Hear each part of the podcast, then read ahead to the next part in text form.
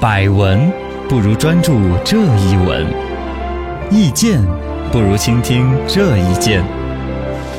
一闻一见，看见新闻的深度。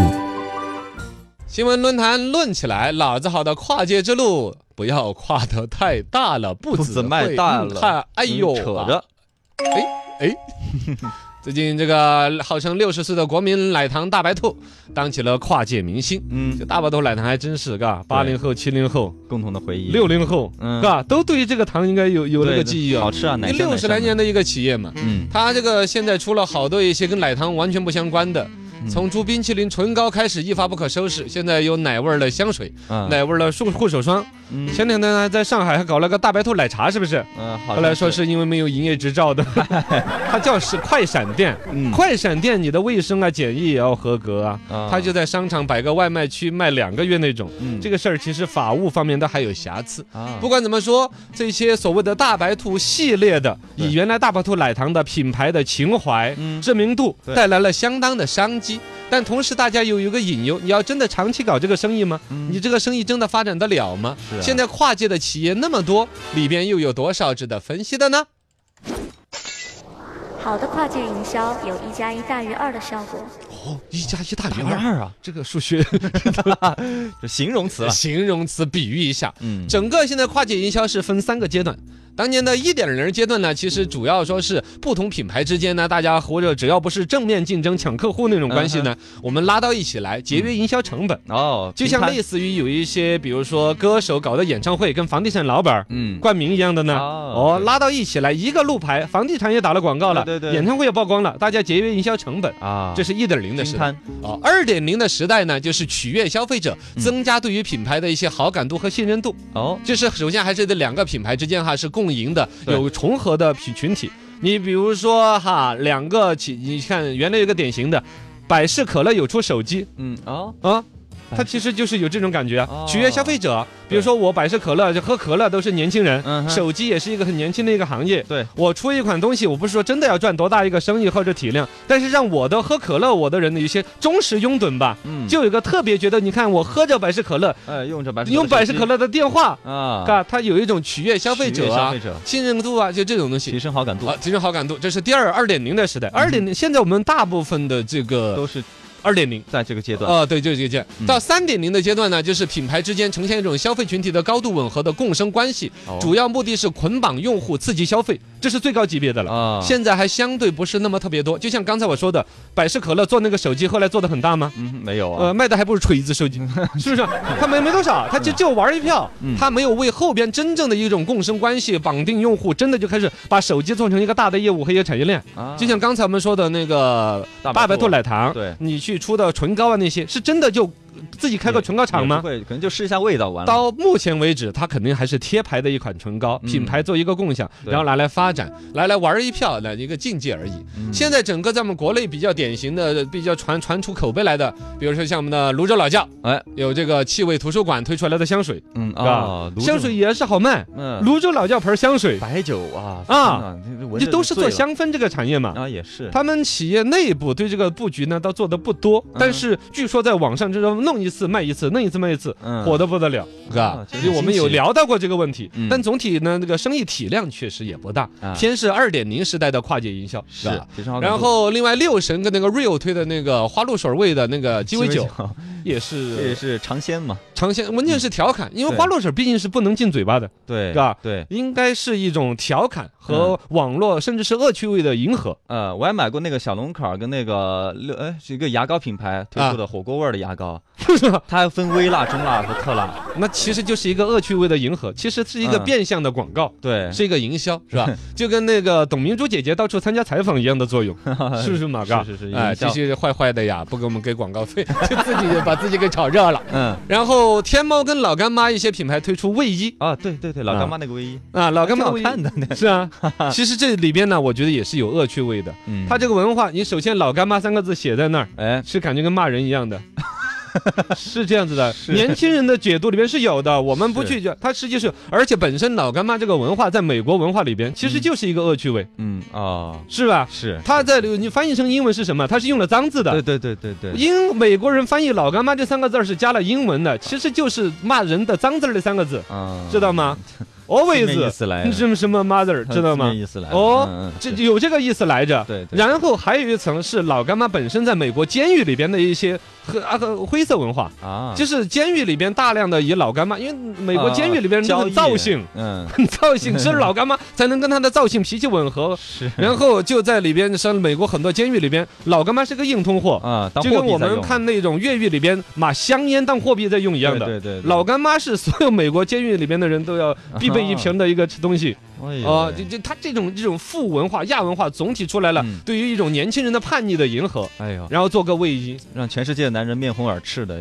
啊！对，对对，这个其实就跟那个之前有一个全民什么呢？嗯，全民什么？有一个就是 呃恶人，全民恶人是啊，不是全？民恶人一个衣服嘛啊，，一个衣服嗯跟这个老干妈，其实老干妈的卫衣跟全民恶人的卫衣嗯是一种趣味倾向的，也是也是不长久的。对，然后大白兔跟美加净推唇膏啊，也周黑鸭的口红啊，你周黑鸭的口红，中辣微辣跟你一样啊。 对啊，现在就差的是郫县豆瓣儿的口红你不是那天拍过个抖音啊， 豆瓣儿红 嘛，这也是我们城市营销一张亮丽的名片，它短期可以做一个噱头，嗯是长久做一个没有嗯产业，这这都是二点零的，都只是二点零的。跨界营销到底在跨什么？值得研究。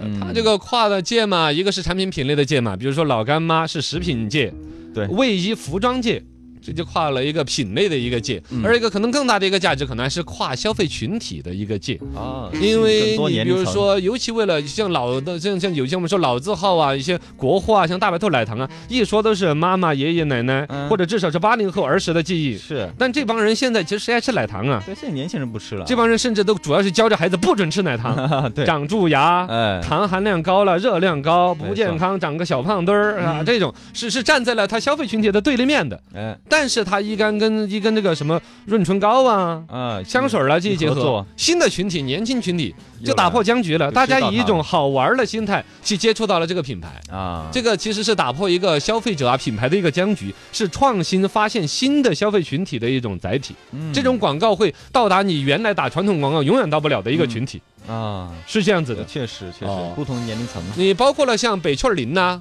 嗯百雀羚啊，这不不不，普通话是那么说吗？啊，百 没雀 啊有没有儿化音，哦，没有 r y 个，这个东西也是是一九三一年嘛，奶奶级的一个国货。对当年都是老奶奶嗯那时候抹的什？百雀羚么百雀羚，嘎，嗯现在年轻人谁还抹啊？有抹的啦，有百雀羚羚就开始出了很多男士的护肤啊，我女都士在的护买，肤对啊对，对对对，就男士呀的护肤，它又显得又好用，而且这个企业其实已经外资大量注资了。啊，其实现在大量的我们传统国货，其实反而是外资控股啊、外资注入资啊那些，倒不见得控股嘛，但是像占大股份呢、包包括像中华牙膏啊、嗯啊百雀羚 啊，这些外资很多了，都是外资占比很大。其实有一帮生意人，他比较早的意识到了这一些一个民族品牌传统的那嗯种传承的一种价值。现在呢，在迎接从跨界营销时代的时候，他们又走到了前边。哎也还是蛮值得称赞的有一个危机感哦。那么跨界的用户的一种启发，可能是最大的一个价值。嗯它给用户啊、消费者带来的有一种英文叫做 “wow moment” One moment 惊讶时刻。啊，一个新的体验，其实是一种趣味，是现在整个网络时代到来之后一种消费很大的一种动力。嗯，最原始的一种消费动力是什么？我饿了要买吃的是啊，就这是生理一种需消求费，这是一种生理需求。大嗯量的像消费品都指向于生理上，我需要这个。对，到第二个阶段开始呢，有了比如说有审美呀、包装啊，啊，嗯就像月饼开始脱离了月饼好不好吃了，对，包装的盒子大不 大啊，里边有什么精巧啊、概念呢、这是对外包装的一种时代。到现在你包装再华丽再漂亮啊，哎它触动不了我的点。对，现在就是要找到那个点呢、嗯叫叫什么什么嗨点。还得嗯祭典祭典，啊，这嗯要抠到那个点，爽舒服，这个就是趣味性的一种共鸣。这个是现在包括了先前我举的所有的例子，都嗯属于这种出发点。都是趣味性，哎，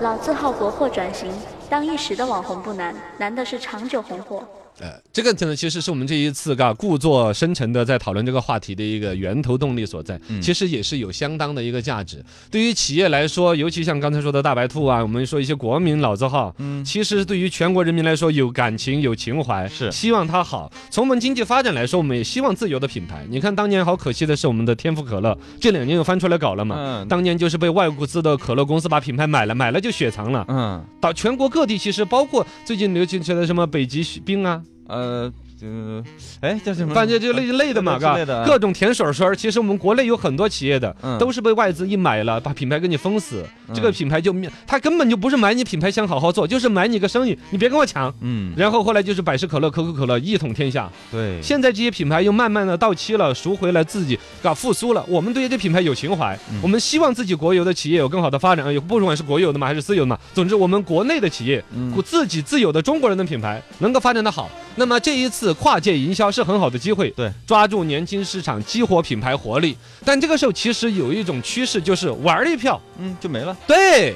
这个先前我们说到所有这一些品牌的跨界合作，我认为都是昙花一现，对，甚至做说难听也是过把瘾就死哎，啊。对，我们可以看得到，营销一就大量的就是要么是挣快钱。就短期合作打广告，我觉得说挣一个营销效应是现在大量的企业，不管是大白兔啊，还是刚才所有企业的主要的想法下，最大的目的，热闹一下而已。嗯而一个，如果你这种跨界，你看现在今天大白兔搞得好复杂了，什么都在搞，嗯跨界的次数多到一定程度，频率够高，消费者吃不消啊，啊，对呀，你的情怀被冲淡了就呀。腻了，对呀，第一泡的时候，对你的情怀，我们觉得还有浓浓的味思儿念味；儿还挺重的。到第二波的时候，那个颜色就没那么正了。嗯嗯是 是，到第三泡我第四泡颜色就更淡了就嗯你想嘛，大白兔现在还是在一些跟嘴巴相关的在跨界味道，啊，它下一步它比如说跟衣服跨界，嗯你就已经冲淡得差不多了，没什么连意衣思了裙、裤子哎啊，是是不吧？就不想买了呀？你再搞后头，你你可以想象的，不要觉得好像大白兔三个字贴到什么东西上面都能火。嗯你毕竟是有，你品类开发是有局限的，对你的热度、情怀，老百姓要买账也是有局限的。对如果不好好的用好现在的八零后，乃至于九零后，甚至零零后、一零后这样一个主要的消费群体，他们对你的情怀买账不买账的一个黄金期，嗯，错过这个黄金期不买账了，你情怀也没了，你生意也没了，是不是嘛对？情怀不能消费多了。哦，所以说这种情况之下，那么企业方面，呃，把这个风气分配好，我们搞这个跨界营销的目的是什么？是就纯粹为了营销，让我主品牌，比如奶糖、嗯生意更好，OK，呃，算是。那你要计划好，两年之后这个玩法肯定是玩不转的了。对，不能一直玩啊，儿不能一直玩了了。嗯那么另外一个，如果我本身想要做产业的铺垫，我在若干个跨界的品牌或者产品里边挑一个，有可能真的可以运营出来大的生意。长嗯远来不，要把你的品牌的价值给浪费到一次小的炒作里边。嗯，是吧？你比如像大白兔，刚才说到所有的那些跨界里边，可能说不定挑得出来，比如说像唇膏对？，嗯，嘎，本来大白兔它有现在符合年轻人的喜一味面道，卡哇伊的一面，甜蜜蜜的一面。嗯如果在唇膏这个生意上是可持续发展的，嗯，做一个产业的布局，不管是自己投产不投产，